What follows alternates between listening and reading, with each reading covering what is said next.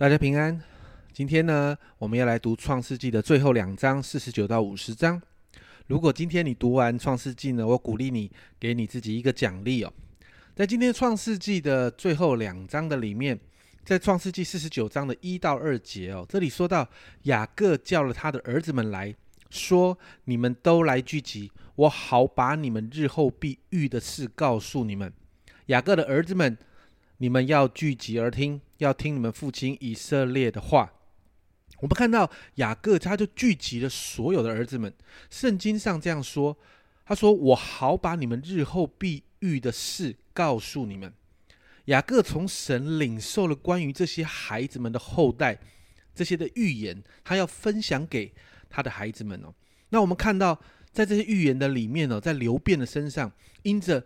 过去流变呢，跟雅各的妾毗拉同房哈。圣经上这样说，他污秽了父亲的床，所以他丧失了长子的名分。接着西缅和利位哦，因为在创世纪三十四章，这两个人屠杀了整个事件的家族哦，所以也被雅各来贬低了。接着是犹大，你看到犹大他获得了领导的地位，他也被预言。将要啊，将会极其的强大，而且弥赛亚会出自于犹大支派。西布伦呢，圣经上这样说，他会因着海上商业的运输而致富。以撒家呢，雅各预言他会，他们会啊为着迦南人而工作，来换得他们的食物跟休息，而不是用自己的能力为自己工作。但支派哦。雅各说：“这个支派会帮助他们的伙伴、他们的弟兄来抵抗强敌的逼迫。”加德支派，雅各说呢：“虽然会被攻击，会被敌人攻击，但是他们却勇敢的可以迎战哦。”亚瑟支派呢？呃，雅各这样说：“这个土地会会有出肥美的粮食，而且这些粮食会上供给君王。”拿佛他利支派呢？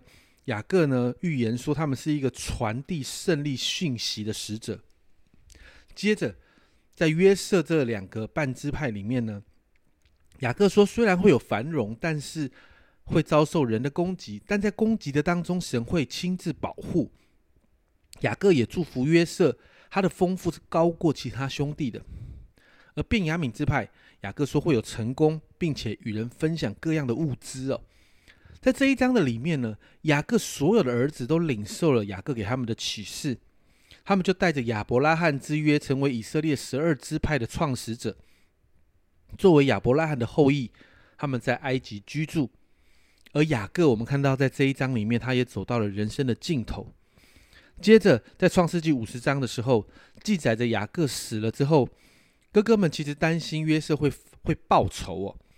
但是你看到约瑟心里的苦毒。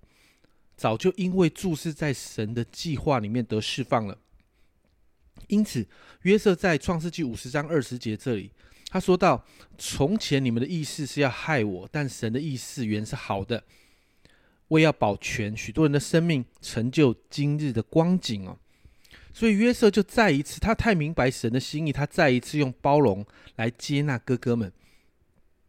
而在创世纪的最后一章最后一节这里说到。记呃，约瑟死了。约瑟死了之后，就代表整个创世纪的先祖时代到此为止。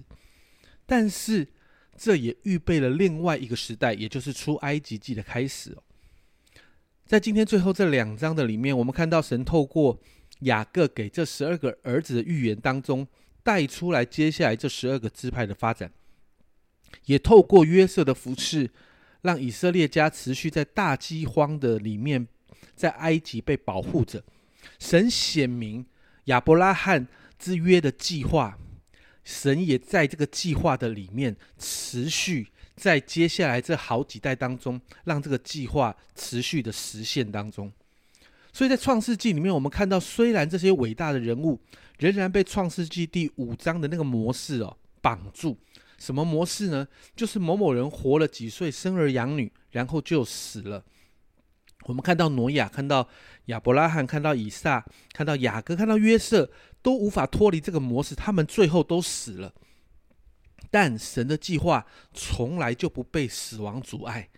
你看到一代一代的传承下去，在创世纪的里面，每一代都有每一代要面对的问题，但每一代都持续的把这个约、把这个计划传承下去。因此，读完创世纪，我们再一次为自己来祷告。神在我们生命当中，每一个人的生命当中，都有一个特别的计划。这个计划不会因为任何的事物来被阻碍，因为制定计划、执行计划的都是神。